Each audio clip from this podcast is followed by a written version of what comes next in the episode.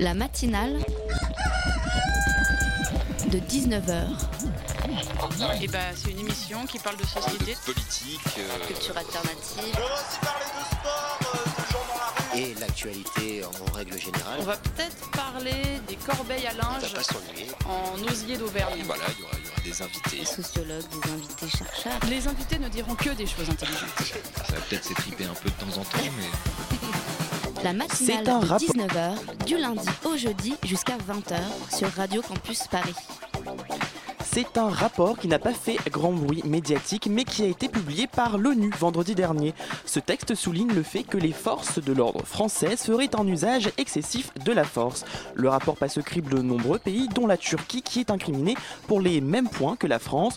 De là à dire que la Turquie de Recep Tayyip Erdogan et la France de François Hollande sont dans le même panier, je vous laisse juge. En tout cas, Michel Cadot, le préfet de police de Paris, a répondu ce week-end à ce rapport. Il a interdit à des membres de collectifs antifascistes de manifester aujourd'hui et jeudi. Raison invoquée, le risque terroriste. Comme pendant la COP21, certaines personnes soupçonnées de préparer des violences contre les forces de l'ordre n'ont pas le droit de manifester. Soulignons que parmi les gens interdits de rassemblement, aucun n'a été interpellé jusqu'à présent. Et ce n'est pas tout, après une remise en cause du droit de manifester, la place des journalistes est aussi remise en question. Noman, un journaliste et photographe du magazine Fumigène, s'est vu interdire de se rendre dans ses cortèges cette semaine. Un arrêté finalement levé par la préfecture de police.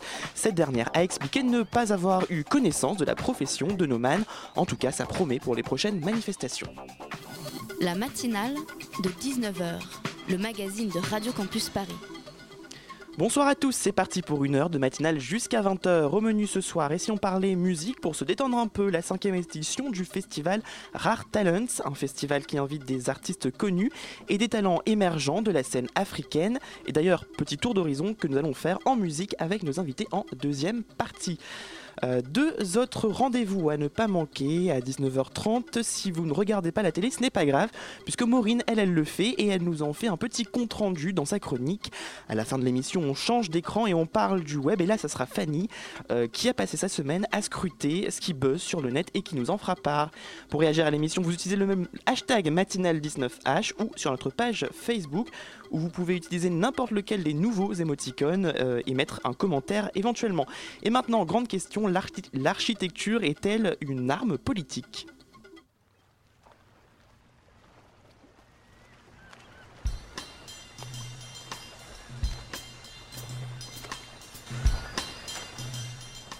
Archipelago, the podcast project of the Leopold. Today, low space and bodies with Andreas Philippopoulos Mialopoulos. Et vous venez sans doute de reconnaître le générique d'Archipelagos. Euh, non, ça ne vous dit peut-être rien. Eh bien, justement, on va en parler ce soir. Euh, Archipelago, Archipelago ou Archipelago Archipelago. Archipelago, comme ça je le prononce bien dès le début. Archipel- Archipelago, c'est un podcast qui donne la parole à des penseurs, des créateurs à travers le monde. Il y a un peu de la version audio d'un magazine, euh, The Funambulist, qui revendique parler de politique, des corps et de l'organisation de l'espace urbain. Le créateur de ce magazine est notre invité ce soir. Bonsoir Léopold Lambert. Bonsoir Loïc. Euh, alors, euh, donc vous êtes architecte, écrivain et podcasteur pour passer et vous passez votre vie un peu entre Paris et New York. C'est ça? À peu près, oui. Enfin, j'habitais, New York a pas si longtemps et désormais j'habite Paris, mais je suis effectivement euh, parfois de retour à New York. Euh, avec moi pour vous interroger ce soir, Valentin de la rédaction de Radio Campus Paris. Bonsoir Valentin. Hola. Bonsoir Quel Valentin. Bonsoir. Quel quartier vous habitiez à New York? Euh, j'ai habité euh, Bed-Stuy à Brooklyn, après Downtown Brooklyn et euh, dans l'Upper West Side finalement, euh, faisant le, chemin absolument inverse de tout le monde à New York. Alors, on va parler un peu de vos des différents médias que vous avez créés et euh, on va commencer par parler de ce magazine The Funambulist. Comment est-ce que vous est venue l'idée de faire un magazine sur la politique, les corps et les espaces urbains, des thèmes qu'on n'associerait pas forcément? Euh, eh bien, euh, alors En je tout cas, sais quand pas, on je- n'est pas architecte. Oui, alors peut-être, effectivement.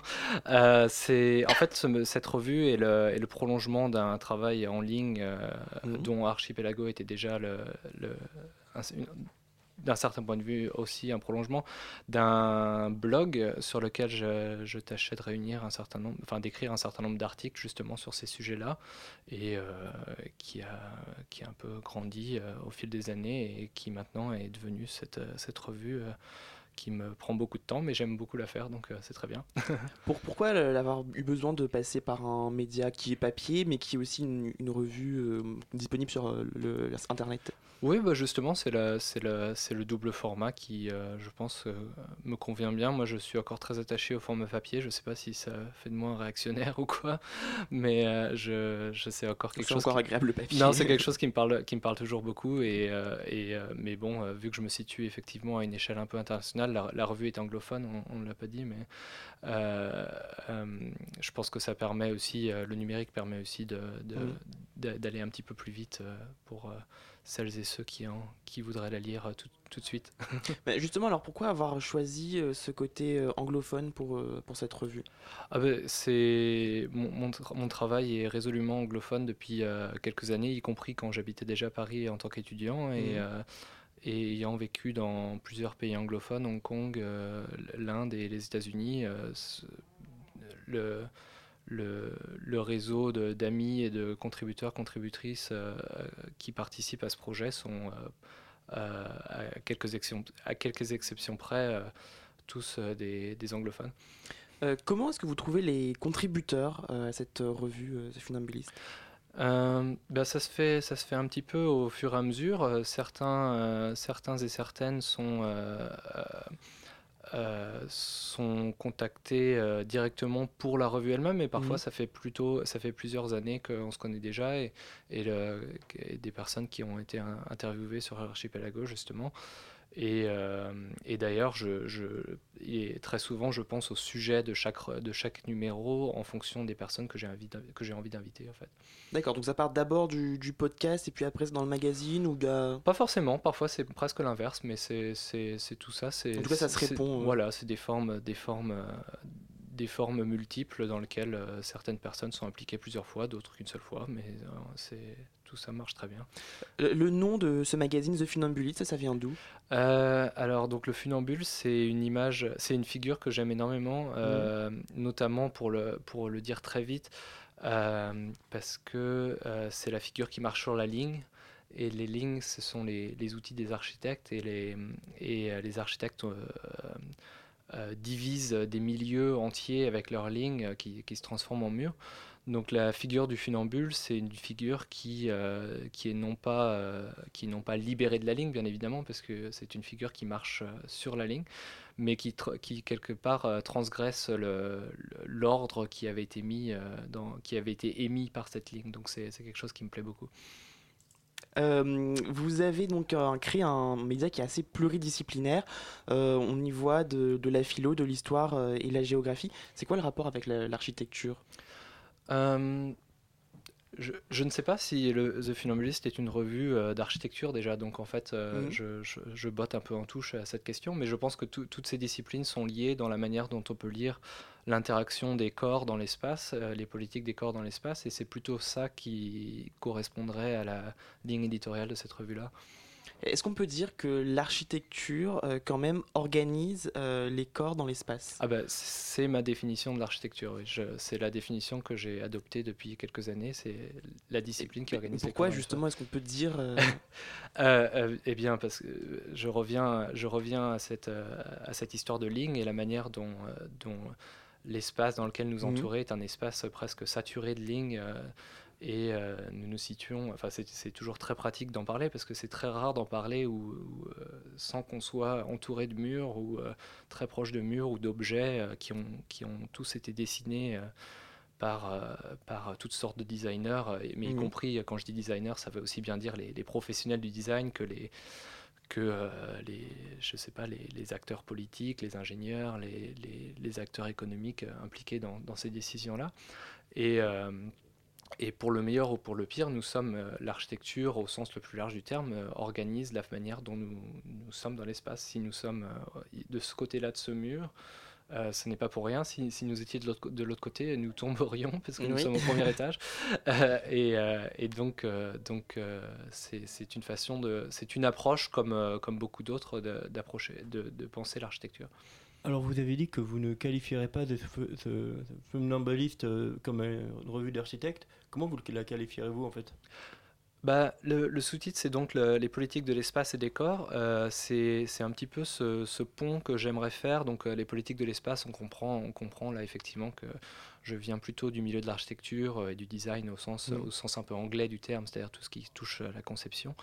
Euh, et euh, la politique des corps, ça va plutôt être, euh, ça va plutôt être euh, les, les, enfin, ce qui est étudié par les sciences sociales ou euh, l'activisme politique de type euh, antiraciste, euh, queer, féministe, des, des, de- des personnes ayant des handicaps et tout ça. Et donc j'ai- j'aimerais pouvoir être capable de faire des ponts comme ça entre ces deux mondes qui finalement se parlent, ne se parlent qu'assez peu et ont pourtant beaucoup de choses à se dire. Est-ce que vous arrivez justement à faire euh, ces ponts dans, dans ce magazine pour l'instant? Bah, J'espère. euh, je, je- je pense que les ponts, oui, ils sont effectivement faits parce qu'il suffit de regarder les contributrices et contributeurs. euh, Il y, a, il y, a, il y a énormément de, de disciplines impliquées, voire des, Mhm. des- des personnes qui ne se revendiqueraient d'aucune discipline à proprement parler. Euh, après, est-ce que ces ponts euh, fonctionnent? Bon, bah, je pense que c'est à chacune et à chacun d'en juger. Donc, euh, Est-ce qu'on peut dire que derrière euh, les choix architecturaux, il y a aussi des choix politiques? Euh, oui, je pense que il y a, des choix politiques euh, derrière ces choix architecturaux, mais il y, a, aussi des conséquences politiques. Donc je pense qu'on on n'en sort jamais finalement. Et, tout le principe de mon travail consiste à dire que même lorsqu'on pense s'en sortir, même lorsqu'on pense ignorer cette dimension politique du design et de l'architecture, euh, finalement on ne fait que renforcer, les, les, renforcer la, la norme et sa violence potentielle. Est-ce que ces choix politiques peuvent être démocratiques? Oui, euh, il suffit de, il faudrait, il faudrait qu'on définisse le terme de démocratie. C'est, c'est jamais, c'est jamais tout à fait facile, mais euh, euh, je, mais je suis quand même pour, pour, pour être très clair et ce qui fait peut-être le, ce qui donne le- l'aspect un petit peu contendant de la manière dont je pense l'architecture est le fait que je ne pense pas que l'architecture puisse euh, soigner entre guillemets. Euh, C'est-à-dire, euh, je- mais ça, je pense que je pense que beaucoup de gens sont- en sont convaincus, mais les gens ont peut-être trop tendance à faire le corollaire et à dire bah, l'architecture ne peut ni soigner ni blesser. Mais moi, je pense que l'architecture ne peut que blesser, entre parenthèses. Il s'agit juste de savoir euh, qui ça blesse, contre, contre quoi ça, contre quoi ça s'organise. Et, euh, mais en fait, c'est quand c'est Bah, comme. Justement, qui- qui c'est que ça peut blesser euh, l'architecture? Et Bah, Pourquoi ça peut blesser en fait? Eh ben, je, je, je vous donne un exemple très facile et presque trop, euh, presque trop euh, Simple. euh, simple, mais euh, nous sommes assis sur des chaises. euh, Je me, demande, qui a dit à un moment que les chaises devaient être. euh, enfin, celles-ci sont plutôt basses en l'occurrence, mais qui, a dit que les chaises devaient forcément être à 55 cm du sol Ceci correspond à, un corps standard tel qu'on a pensé. Généralement, le corps standard, quand on en parle, on a bien compris qu'il y avait une affaire de genre qui était bien appliquée. Le corps standard, il est plutôt, euh, homme que femme. Euh, mais au-delà de ça, moi, ça, ce qui m'intéresse, c'est de penser à tout. à toute cette dimension des politiques des corps comme étant principalement comme étant euh, vraiment à l'œuvre dans, toutes ces décisions-là, et pas juste en termes de genre, même si évidemment le genre, ça fait vraiment partie de, de ces politiques du corps-là. Alors comment qualifierez-vous les différentes approches que vous avez pour euh, traiter de l'architecture Euh, Euh. multiples sans doute, multiples et en même temps finalement assez, assez étroites dans le sens où le- les, filtres de, d'a- les filtres de lecture que je viens de définir sont, sont à la fois, euh, oui encore une fois, permettent, permettent, de, de- de- permettent de parler d'énormément de choses et d'un autre côté sont quand même euh, finalement assez, euh, assez restreints dans le sens où je me concentre vé- véritablement sur l'aspect euh, politique du design, euh, tout comme euh, énormément de personnes se concentrent sur d'autres aspects. Je pense que je, ne cherche pas à, faire une- à avoir une définition exhaustive de l'architecture.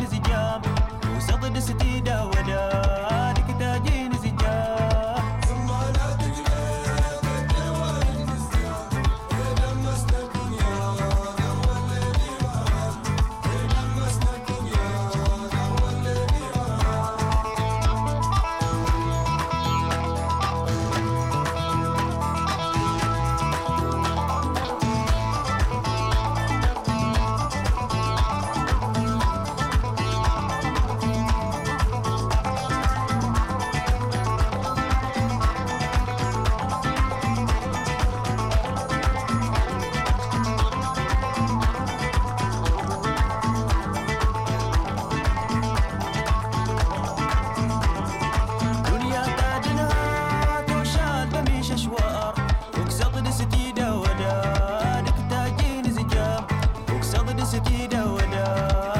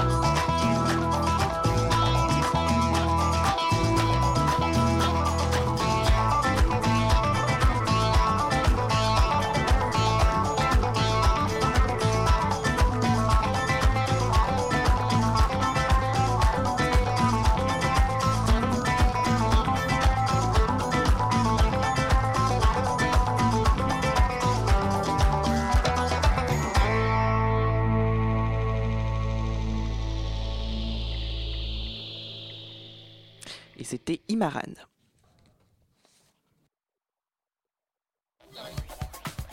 La matinale de 19h, le magazine de Radio Campus Paris.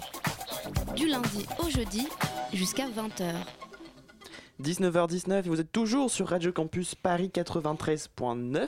Léopold Lambert, créateur du magazine The Funambulist, qui parle entre autres d'architecture mais aussi de politique, euh, car pour lui les deux euh, sont liés et notre invité. Euh, juste euh, avant la pause, donc du vous nous parliez de, ces chaises designées euh, spécialement pour qu'elles soient à une certaine hauteur et du coup moi ça m'avait évoqué, je vous le disais tout à l'heure, une image de, la manifestation de cet après-midi où on voyait des casseurs ou des manifestants violents casser une chaise et du coup ça a pris une, portée symbolique un peu différente et révolutionnaire dans, ma tête comme vous l'évoquiez. Ah oui, euh, non, c'est un super exemple, je pense. Et puis quand, quand on voit le, les centaines de, de, policiers qui étaient, qui étaient réunis, ça, ça, donne effectivement envie de casser des choses parfois. Euh, alors, les, les sujets d'architecture et, de, et notamment liés à, la politique, c'est des sujets dont on n'entend pas souvent euh, parler dans la société, dans les médias en général. Pourquoi Je sais pas si on n'en entend pas parler. Je pense que je pense qu'on en, en, entend parler parfois d'un point de vue des, des, des, auteurs architectes, enfin les, les, quelques, les quelques, ce qu'on appelle les star architectes, euh, mhm. donc les quelques, les quelques architectes qui, sont, euh, qui, qui, construisent des bâtiments un petit peu partout dans le monde. Mais finalement. la finalité de ces, de ces projets architecturaux, on ne sait pas exactement pourquoi est-ce que c'est construit comme ça. On, sait, on dit là, il y a ça, c'est beau, c'est moche. Euh, oui, enfin, moi je vous avouerai, je, je, je m'y intéresse pas vraiment beaucoup, hein, mais c'est pas du enfin, tout comme je m'intéresse pas énormément aux, aux, architectures mhm. construites par des, des, architectes en tant que tels. C'est-à-dire ce qui, ce qui m'intéresse moi, c'est tout l'environnement bâti autour de nous, donc euh, que ce soit des, des, des, œuvres un petit peu travaillées ou, ou pas. Après, c'est quelque chose qu'on regarde un petit peu plus quand on est dans le détail. Alors, dans l'un de vos numéros, vous parlez de l'environnement carcéral et vous y traitez des prisonniers politiques d'Irlande du Nord. Mhm. Est-ce que vous pouvez nous parler de cet environnement carcéral? Oui, alors il s'agissait du quatrième numéro, donc celui de mars et avril euh, de cette année. Euh, l'idée, c'était à la fois de présenter euh, des, des, des, cas d'études de, de, prison telles que celles que vous venez d'évoquer, donc en, l'auteur Fiona, McCann ne dirait pas l'Irlande du Nord, elle dirait au nord de l'Irlande, parce que pour elle, ça, n'est qu'une seule entité. Mais c'est là où on voit que même, euh, justement, quand on, se lance dans des projets éditoriaux comme ça, euh, même le, le, choix, des, le termes est important. Moi, je travaille beaucoup sur la Palestine, donc je, le sais bien. mais donc, mais il s'agissait également de, mettre en, comparaison ces exemples de prison avec d'autres exemples comme les les centres de, rétention de, personnes migrantes, euh, tels qu'il y en a énormément en Europe aujourd'hui. Notamment au Royaume-Uni. Notamment au Royaume-Uni. Euh, mais l'une des, des deux auteurs de, de cet euh, article avait fait déjà tout un travail sur ceux au Canada, Things Check et, euh, et euh, d'autres, univers carcéraux euh, pour finalement montrer le, pouvoir carcéral de l'architecture, parce que finalement, il suffirait qu'on nous enferme à clé ici dans le studio où nous sommes pour que tout d'un coup on se rende compte de la violence de ces murs réunis autour de nos corps. Quoi, finalement, on, on a tout à fait l'habitude de pouvoir de pouvoir sortir d'une pièce sans trop y penser, mais en fait, euh, l'architecture est, bel et bien là, et alors on, se dit que c'est quelque chose qui nous protège, mais au final, c'est aussi quelque chose qui nous enferme. Et qu'est-ce que cela a impacté sur les prisonniers irlandais, justement? Bah, Alors, les prisonniers, les prisonniers irlandais, euh, les prisonniers euh, républicains irlandais sont un, cas d'étude qui, qui, est vraiment assez fou justement pour cette relation des corps et de l'espace, parce que évidemment l'espace carcéral est quelque chose d'une grande violence, mais la résistance de ces prisonniers républicains et prisonnières, il faut bien le dire, parce que les, les, les, femmes étaient, euh, euh, à, la prison d'Almac suivaient le même type de, résistance, c'était des résistances corporelles, donc c'était par exemple la grève de la grève de l'hygiène refusaient de se laver, refusaient d'aller aux toilettes euh, ailleurs que dans leur, euh, dans, leur, euh, dans leur chambre, enfin leur chambre, leur cellule, pardon, excusez-moi, et passaient parfois des messages par les, les, orifices du corps entre, les, entre les, leurs proches et eux-mêmes ou les, les, autres résistants républicains. donc il y avait tout un langage comme ça de la résistance qui qui, qui se passait au niveau du corps le plus le plus dénudé possible, parce que les, les, les prisonniers avaient également refusé d'accepter les, uniformes de prisonniers qui, qui, étaient des prisonniers de droit commun et pas des prisonniers politiques. Euh, pour revenir à un, petit peu plus proche de nous, si on pense à la place de la République aujourd'hui, est-ce que vous pensez qu'on peut dire que son investissement par les Nuits debout, c'est aussi un résultat de son réaménagement euh, en 2014 oui, tout à fait. Je pense que euh, ce qui est intéressant dans ce projet, c'est le vide finalement. Enfin, c'est assez mmh. amusant de voir que finalement, il y a, n'y a rien de, plus, rien de mieux que le vide pour, euh, pour euh, finalement réunir, euh, réunir des corps justement dans un, dans un espace politique. mais là où ça devient un petit peu plus intéressant pour nos amis les architectes, c'est que c'est qu'il s'agit de le calibrer ce vide. On peut pas, euh, si c'est, si on a, bon, enfin remarquez, j'allais dire si on a Tiananmen, mais Tiananmen en 89, on a quand même eu assez d'étudiants pour euh, pour s'y réunir. Mais euh, justement, il, il, y a toujours un, il y a toujours un jeu d'échelle qui se passe pour qu'un espace puisse effectivement être le moins contrôlant possible pour donner véritablement sa place à ces mouvements-là. Euh, Place de la République, justement, on a vu aussi un petit, je sais pas si vous en avez entendu parler, un petit comité d'architectes debout. Euh, et lui, euh, il défend le rôle social des architectes dans la société. Est-ce qu'il y a, selon vous, un rôle social des architectes dans la société et quel serait-il? Oui, je pense que, mais c'est plus, plus qu'un rôle. Le problème du rôle, c'est que généralement, on, le voit un petit peu comme les architectes sauveurs, et moi, ça m'énerve un petit peu. Euh, je pense qu'il y a une responsabilité euh, morale euh, des architectes vis-à-vis de, vis-à-vis de les conséquences sociales de, de ce qu'ils et qu'elles font.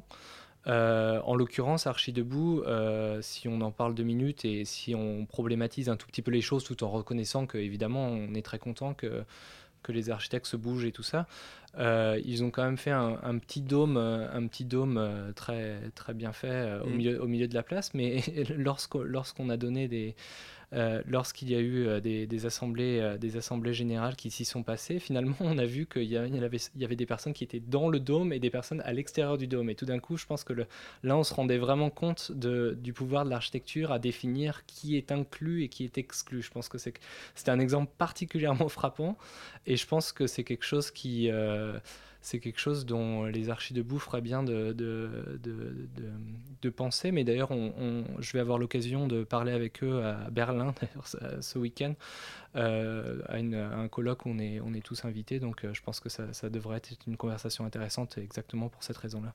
Est-ce que vous pouvez nous rappeler les thèmes euh, que vous avez déjà abordés dans, dans vos différentes éditions? Oui, tout à fait. Bah, on a parlé des environnements carcéraux dans le numéro 4. Donc le, le, la revue paraît tout, toutes les deux mois, tous les deux mois. Donc le mmh. premier est en septembre 2015. Il s'agissait des villes militarisées. En, octobre 2000, en novembre pardon, 2015, on, a parlé de, de, la violence ségrégative des banlieues et donc ça correspondait aux au, 10 ans des, des, révoltes, des révoltes dans, les, dans nos banlieues françaises et révoltes tout à fait légitimes selon moi. Euh, la troisième changeait un peu d'échelle de, design et parlait des politiques du vêtement. Et la dernière, euh, celle dans ce moment, elle parle des relations entre le design, enfin l'architecture, et le racisme. Donc voilà. Et, petite information, peut-être ça sera quoi le thème du prochain numéro? Alors le thème du prochain numéro, c'est euh, ce sera sur les objets justement. Donc euh, mmh. l'exemple de la chaise brisée euh, pourrait faire une bonne couverture. bah, écoutez, je vous en transmettrai les, les photos.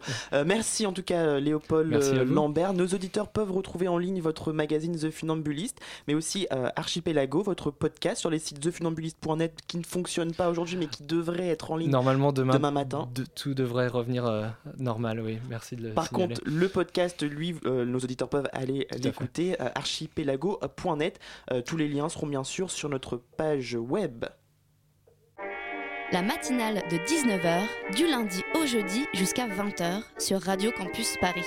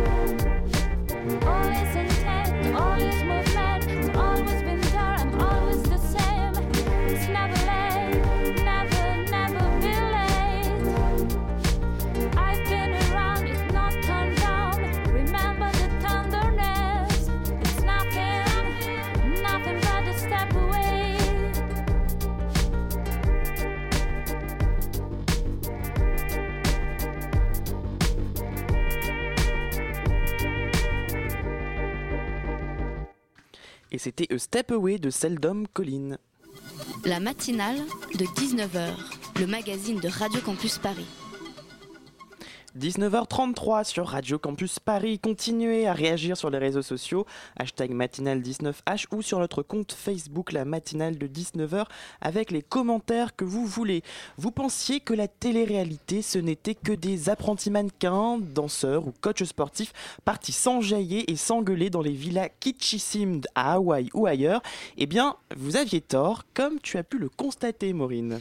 Oui, effectivement, Loïc, à l'heure où Énergie 12 et W9 redoublent hein, pour recruter toujours plus de gros muscles et de bikinis, France 4 a choisi de prendre le contre-pied de ce casting avec Seul à la maison, la première télé-réalité du PAF avec des enfants. Alors, la première saison s'est achevée la semaine dernière, après quatre épisodes vraiment palpitants. Euh, le principe était assez simple. Pendant quatre jours, huit gosses d'entre 8 et 12 ans ont vécu dans une grande maison sans leurs parents et ont dû prouver qu'ils étaient capables de faire la cuisine, le ménage, la vaisselle ou les courses. Et de leur côté, les parents ont suivi émus les images de leur progéniture et les ont ensuite débriefées avec Yvonne Poncé-Bonissol, la pédopsie préférée du service public que vous avez déjà dû voir dans toute une histoire sur France 2. Ah oui. Alors à quoi ça ressemble ça? C'est une télé-réalité avec des enfants, c'est ça? Alors d'abord, il faut préciser que France 4 réfute complètement la comparaison avec les télé-réalités actuelles, notamment parce que dans Seul à la maison, il n'y a pas d'élimination, il n'y a pas de vainqueur et que dalle à gagner, pas même un voyage à Disneyland. Mais au-delà de ces minauderies de production, il faut quand même avouer que Seul à la maison, ça ressemble vraiment à de la télé-réalité. Euh, au niveau de la forme et en dépit de l'âge de ses participants, l'émission copie presque trait pour trait les mastodontes de la TNT, comme les anges de la télé-réalité ou encore Les Princes de l'amour. Par exemple, elle décline le même champ lexical. Les enfants sont des candidats qui vivent une aventure incroyable. Et elle s'appuie aussi sur la même grammaire visuelle. Chaque séquence d'un épisode est ponctuée par le commentaire d'un enfant qui est recueilli face caméra. Le but, pour France 4, hein, qui est une chaîne du service public, rappelons-le, c'est de se servir de la télé-réalité comme d'une formule, hein, une série de codes ultra populaires et ultra efficaces. Ces codes, on les débarrasse de leur caractère racoleur pour les mettre au service d'un argument pédagogique. Ici, pas d'histoire de cul, pas de rupture, de jalousie, de rivalité ou quoi. Non, l'objectif est de responsabiliser les enfants et de permettre aux parents de confronter et de comparer leurs modèles éducatifs. Je vois. Et est-ce que ça fonctionne tout ça? Alors pas vraiment, et notamment parce que l'émission, elle draine une série de stéréotypes qui sont vraiment problématiques, et ce malgré ses ambitions pédagogiques. Euh, ces stéréotypes, ils se divisent en deux groupes. D'abord, il y a les stéréotypes ethniques. Hein. Par exemple, Adam, le seul enfant noir du groupe, est très vite étiqueté comme étant fainéant, tandis que Hilario, d'origine italienne, est un macho charmeur qui tient à cuisiner de la bolognaise. Ensuite, il y a les stéréotypes de genre. Hein. Les filles assument les tâches domestiques, tandis que les garçons se complaisent dans la crasse et jouent à la console.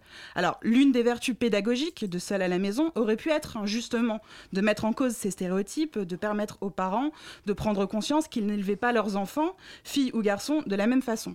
Mais cela reviendrait à questionner les représentations, et ça, c'est quelque chose que la télé-réalité ne peut pas se permettre. Pourquoi donc? Mais parce que la télé-réalité, quelle qu'elle soit, elle ne fonctionne qu'avec ces stéréotypes. C'est en les articulant qu'elle crée des événements, des interactions, des engueulades, du conflit. Bref, c'est avec elle qu'elle crée du récit. Les titres des émissions actuelles parlent d'eux-mêmes. Hein. Aujourd'hui, ce n'est plus Love Story, mais La Belle et ses Princes, Les Princes de l'amour, Les Ch'tis, Les Marseillais et j'en passe. Bref, ce n'est plus le concept de l'émission qui compte, ce sont les participants. En s'appuyant sur ce genre de télé-réalité, Seul à la maison n'échappe donc pas à la règle. Hein. Enfant ou pas, l'émission est forcée de mettre en scène des types préconçus. Il y a la maniaque, le charmeur, le feignant, la timide ou le discret, qui sont placés au service d'un récit télévisuel qui doit se dérouler vite et sans heurts. Et ça, ça ne laisse aucune place à la nuance. Du coup, parce qu'elle veut éduquer sans questionner, la télé-réalité de France 4 relève finalement du contresens. Mais malgré tout, un contresens qui reste éloquent, puisque naturaliser des stéréotypes de genre et de race en prime time, sur le service public et sous couvert de faire de la pédagogie, ce n'est pas qu'un problème de représentation, c'est un problème de société. Intéressant, et du coup, euh, tu conseilles aux auditeurs de la regarder ou pas, ou en tout cas regarder le replay Alors vous auriez dû, mais ce n'est plus disponible en replay, il me semble. Bon, et eh bah tant pis pour vous. Allez, on continue. La matinale de 19h, le magazine de Radio Campus Paris. Du lundi au jeudi jusqu'à 20h. Un peu de musique dans ce monde de brut à partir de demain et jusqu'à la fin du mois se tient à Paris et en banlieue le festival Rare Talent. C'est la cinquième édition de ce festival qui invite des artistes connus, des talents émergents de la scène africaine et d'ailleurs. Et nous allons en faire un petit tour d'horizon euh, de cette programmation 2016. Et pour en parler avec nous, euh, Viviane Chaudon, vice-présidente de l'association Rare Talent. Bonsoir. Bonsoir. Et euh, Nassim Dendan, vous êtes musicien. Bonsoir. Bonsoir. avec moi également Erwan de la rédaction de Radio Campus Paris qui m'accompagne jusqu'à la fin de l'émission. Bonsoir Erwan. Bonsoir Loïc. alors, à quelques heures du lancement de cette cinquième édition, est-ce que tout est prêt? Tout est prêt. On commence demain par une rencontre professionnelle euh, au centre Barbara Fleury-Goudor 14h30. à 14h30 sur les, euh, les perspectives du développement pour les projets euh, des musiques africaines. Mmh. ce sera une rencontre qui est organisée par le RIF, le réseau des musiques actuelles en Ile-de-France, et l'association Musique et Danse du Monde, le réseau Musique et Danse du Monde, et qui sera un peu à l'image de, de, ce festival tourné autour du métissage culturel qui existe déjà dans l'Est parisien et qui est là, qu'on souhaite valoriser avec ce festival par la rencontre artistique. Alors demain, euh, la soirée aussi, la musique commence en soirée. Euh, Tales of Sénégal, ça sera à l'alimentation générale dans le 11e. Euh, pourquoi ce choix du Sénégal pour ouvrir cette édition? Eh Parce que le Festival des Rares Talents est un, est un voyage, un voyage qui, se, qui passe de pays en pays. On va, L'Afrique a une place importante, bien sûr, puisqu'on commence par le Sénégal et on finit par le Congo. Mais on ira aussi au Brésil, mmh. On fera aussi des, des parcours croisés entre Orient, Afrique Afrique et Amérique du Sud. Euh, le Sénégal, peut-être parce que euh, le festival va s'ouvrir euh, sous le signe de la teranga, qui en Wolof signifie, la langue du Sénégal signifie l'hospitalité. C'est un peu une, soirée sous le signe de, l'ouverture, la générosité qui se dégage de ce festival. Et on pourra entendre qui demain soir? Alors demain soir, il y aura Woskali, Aloun Wad, des, gens qui, ont, qui sont réputés aussi dans le jazz, Cher Diallo, Ndio Dai et Adama Diagne, qui vont pouvoir créer pour, pour la soirée un véritable, euh, une énergie euh, pour bien démarrer le festival. Alors on l'a dit justement, la, programmation du festival euh, propose beaucoup d'artistes venus de partout, d'Amérique latine, d'Afrique. Comment euh, vous avez sélectionné, contacté ces artistes Comment vous les avez découverts peut-être déjà? Alors il faut savoir que les Rares Talents, c'est une association qui existe depuis 2008, qui a été créée par Hilaire Penda. Hilaire Penda, c'est un musicien du monde, un bassiste, voilà, qui a joué avec les plus grands, euh, de euh, Bootsy Collins à Brian Ferry, en passant par Chouchela Rahman, Trilok Gourtou, ou des artistes comme Mori Kante ou Salif Keita. et donc c'est Hilaire a un peu ce rôle de passeur, c'est-à-dire qu'il a joué à la fois avec des talents internationaux et aussi des talents émergents. Et depuis 2008, avec le festival et les soirées warm-up à l'alimentation générale, il fait rencontrer euh, ces artistes et finalement, euh, ces artistes, ce sont tous ceux qu'il a pu croiser sur sa route. Comme il a beaucoup voyagé, ce sont et, ses rencontres aussi. Euh, et ce sont aussi des artistes qui travaillent déjà en Ile-de-France, qui, voilà, des musiciens qui peuvent accompagner d'autres musiciens et des gens qu'on connaît déjà et qui sont là pour justement partager leurs talents avec d'autres, puisqu'on est bien sur le signe de la rencontre euh, entre talents émergents et, euh, et, talents confirmés. Et justement, cette rencontre entre talents émergents et talents confirmés, ça signifie qu'il faut aussi euh, faire un petit peu la différence entre ce qu'est un, artiste confirmé et un artiste émergent. C'est quoi la, À partir de quel moment on établit qu'un artiste, un artiste confirmé qui peut apporter quelque chose? Est-ce qu'il y a une grosse, grosse différence euh, entre ces Alors, deux? Je crois que pour les rares talents, l'important c'est que la musique se fasse.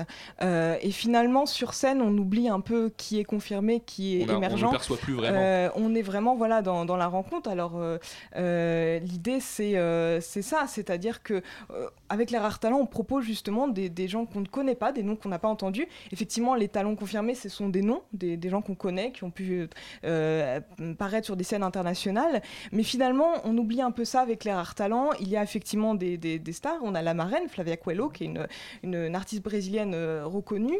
Euh, et il y a des noms comme Amani Keita, enfin des noms très importants de, de la musique, et d'autres qu'on connaît un petit peu moins. mais finalement, on est bien dans le partage, l'échange, et euh, on va peut-être oublier qui est plus connu que l'autre, et on va être juste là pour la musique en fait. Alors jeudi justement, ça sera euh, direction le Brésil avec Flavia Coelho. Euh, est-ce que c'est pas trop dur de faire venir des artistes très connus comme ça? Non, pas, pas, spécialement, puisque les Rares Talents, on, est quand même à la cinquième édition. Mmh. Euh, c'est un, un, festival, comme je vous l'ai dit, euh, qui est vraiment sous le signe aussi de, de la générosité, de la mmh. découverte. Euh, il faut savoir que ce n'est pas uniquement à Paris, c'est aussi dans des villes comme Pantin, Montreuil et, le Blanc-Ménil. donc on, on, est là, les artistes, je pense, savent un peu qu'ils vont passer un très beau moment, à la fois le public et les artistes. Et donc ils sont, c'est aussi un engagement de leur part, c'est-à-dire il s'agit de montrer le, le, le on parlait tout à l'heure de représentation dans la chronique précédente. Euh, on, là, on est bien sur euh, casser les représentations et, dire euh, finalement qu'est-ce que le métissage culturel? Il existe déjà ici en Ile-de-France et, les artistes en sont conscients et je crois que c'est pour ça qu'ils veulent aussi se rassembler, qu'ils soient très connus ou pas. Alors vous dites justement que vous êtes présent à Montreuil, à Pantin, au Blanc-Ménil. C'est important pour vous d'être pas uniquement dans Paris intramuros, mais aussi euh, rayonner euh, dans l'île de France Oui, c'est important parce que euh, la création ne se fait pas qu'à Paris. Effectivement, les, studios, les salles de concert, on parle beaucoup des salles de concert à Paris, mais par exemple, Montreuil, là où est basée l'association les, Rares Talents, est un, est un terreau culturel très important mmh. et, et, où les artistes se rencontrent par ailleurs. donc je crois que c'est important de, de, sortir de cet espace parisien musicien pour dire effectivement la création, elle existe sur d'autres territoires qui sont pas si de Paris d'ailleurs, et qu'il y a des salles de musique qui se battent aussi pour exister, hein, c'est important. Euh, on, a des, on a des salles de musique comme la Menuiserie à Pantin, la Dynamo à Pantin, mhm. qui, est, qui, est, celle qui organise Banlieue Bleue, euh, qui sont des lieux, euh, le Théâtre Berthelot à Montreuil, qui sont des lieux qui, qui, voilà, qui agissent. Il n'y a pas que les salles parisiennes de musique qui existent. Voilà, c'est aussi pour montrer ça. Briser ces, ces, barrières entre justement les espaces et aussi briser un peu cette frontière qu'il peut y avoir entre des artistes un peu plus reconnus, des artistes émergents. Est-ce que c'est aussi une bonne opportunité pour à la fois euh, les artistes émergents de progresser au contact de, personnes qui peuvent être plus expérimentées, mais peut-être également pour le public d'évoluer aussi dans sa façon d'écouter de, la musique Oui, bien sûr, c'est aussi pousser le public à la découverte, se dire qu'on ne va pas forcément à un concert parce que euh, c'est quelqu'un de connu. Il faut savoir qu'aujourd'hui, on est quand même face à une offre culturelle énorme. Sur Internet, il y a des tas d'artistes et tout ça. Et finalement, les concerts, le live, c'est finalement ça qui permet au public de découvrir aussi. Et c'est un peu l'idée de, voilà, de leur dire, euh, allez, vous aller découvrir des artistes, peut-être qu'ils vont les découvrir pour la première fois et qu'ils vont les écouter, qu'ils vont les suivre. Euh, c'est aussi cette euh, fidélisation du public euh, avec, avec ces artistes qu'on veut aussi faire émerger dans ce festival. donc c'est effectivement c'est un, une visibilité pour les artistes, mais aussi pour le public, un moment de découverte important. Et on écoute justement un peu de musique maintenant.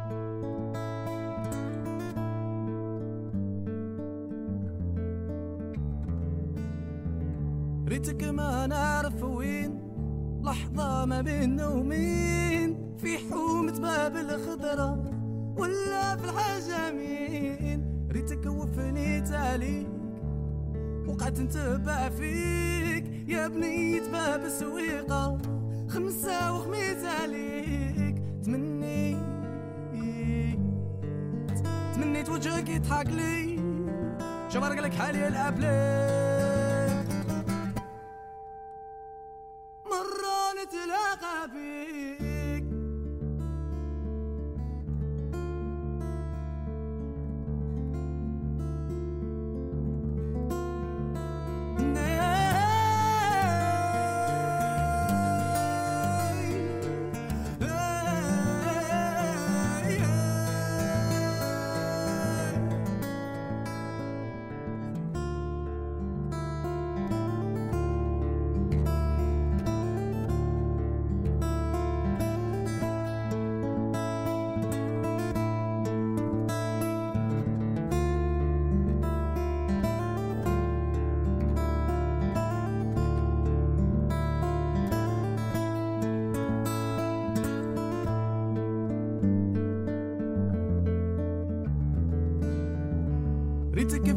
حلق الود وإحنا يا بعضنا بعاد ما لقيت كيفاش نوصل تلاو بينا العباد. نحلم كاين اثنين أنا ما نعرف وين.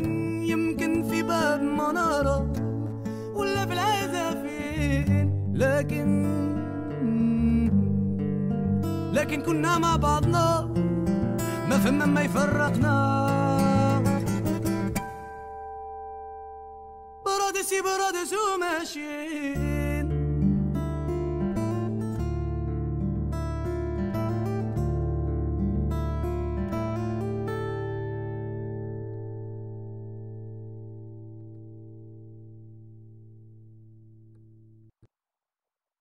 Et c'était Ritek Mana Arefwin de Dendana. La matinale de 19h sur Radio Campus Paris. Et Dendana qui est avec nous pour continuer à parler de ce festival.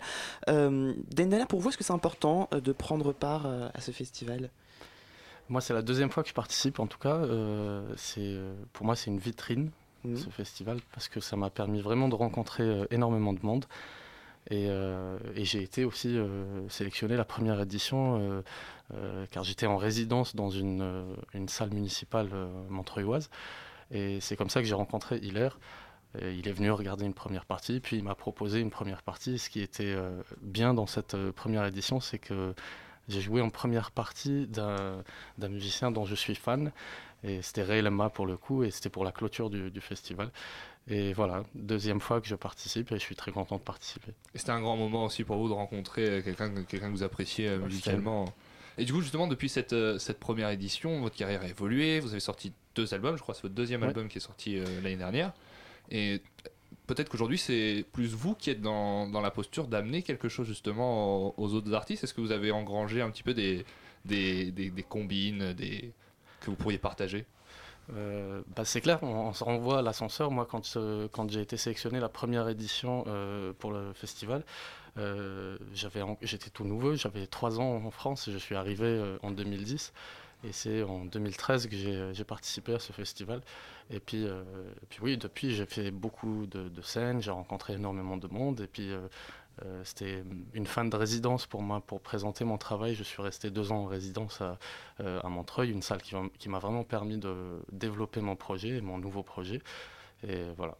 Et pour parler un petit peu justement de votre, votre univers musical, de ce que vous faites euh, musicalement, comment on peut définir votre musique? On vient d'en écouter. C'est un petit peu, vous êtes à la guitare acoustique.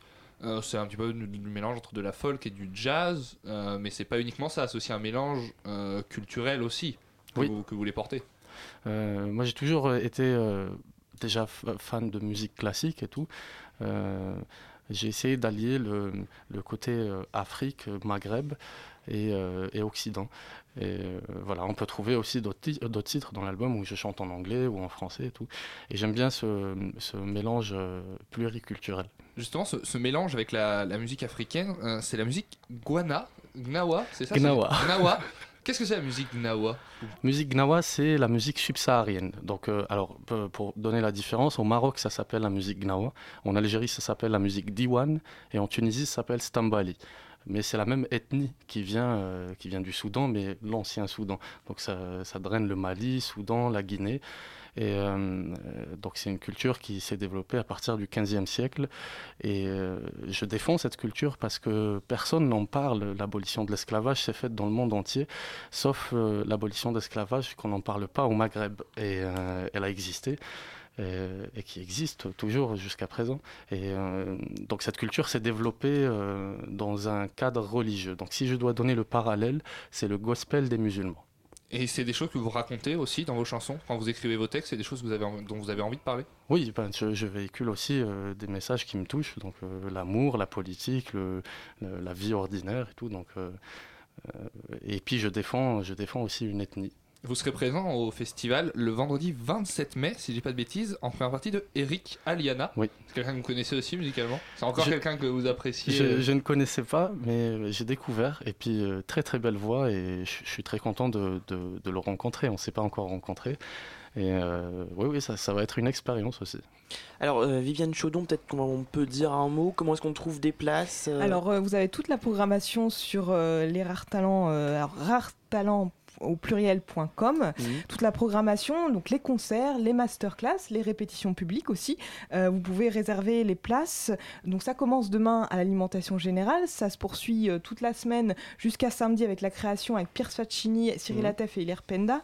Et la, semaine suivante, euh, justement avec Dendana, ça reprend le mercredi également pour les concerts, puisqu'il y aura aussi avant les répétitions publiques. Donc www.rartalent.com, la page Facebook aussi Rare Talent vous avez toutes les infos euh, où vous pouvez réserver en, en pré-vente ou euh, en vente. Et il y aura tout le programme avec. Et, le, et le prix de ces places, justement Le prix varie en fonction des lieux. Donc je ne peux pas vous détailler. Donc il faudra aller voir sur le site. Il faut aller voir euh, en fonction des, des salles de concert. Voilà. Très bien, merci beaucoup euh, à tous les deux, Viviane Chaudon et Dendana. Euh, euh, Viviane Chaudon, vous êtes vice-présidente de l'association Rare Talent et Dendana, vous vous produirez la semaine prochaine donc à ce festival. On invite donc les auditeurs à faire un tour dans les différents lieux de ce festival Rare Talent qui se tient jusqu'à la fin du mois à Paris.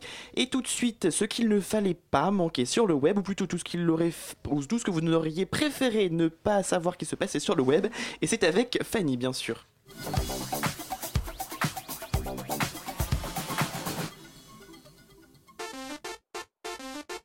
Bonsoir à tous, on se retrouve pour un nouveau relan du web, hein, la revue de web, mais qu'avec trucs pourris dedans. Je sais que vous l'attendiez tous avec impatience, hein. vous n'en pouviez plus, vous tapiez du pied comme ça, avec entrain.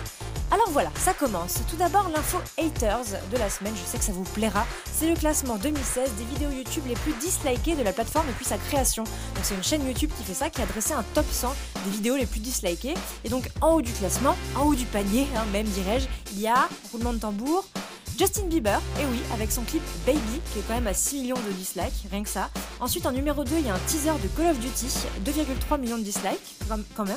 Un peu plus loin, il y a Psy avec Gangnam Style à 1,5 million de dislikes. Encore un peu plus loin, en 8 position, il y a Nicki Minaj avec Anaconda, vous voyez le clip euh, absolument euh, chic et, distingué. Hein. je ne comprends pas pourquoi il est autant disliké, il est pourtant super. Et un peu plus loin, en 12ème, il y a la bande-annonce du nouveau euh, Ghostbusters qui, arrive. Donc voilà, c'était le classement des vidéos les plus dislikées. Ensuite, l'info prévention de la semaine que je fais auprès de vous, car je vous aime. Et oui, ce sont les mots à ne jamais, jamais chercher sur Google. Google Images notamment. C'est le site communautaire Reddit qui a établi ce petit classement à base de témoignages d'internautes. Donc il y en a qui ont témoigné d'autres sont allés vérifier ces images et là ils sont tous mis d'accord pour dire que c'était les mots les plus, les plus horribles. Le premier mot c'est Fournier. Euh, voilà, c'est le, nom d'un joueur de NBA d'Orlando qui s'appelle donc Evan Fournier.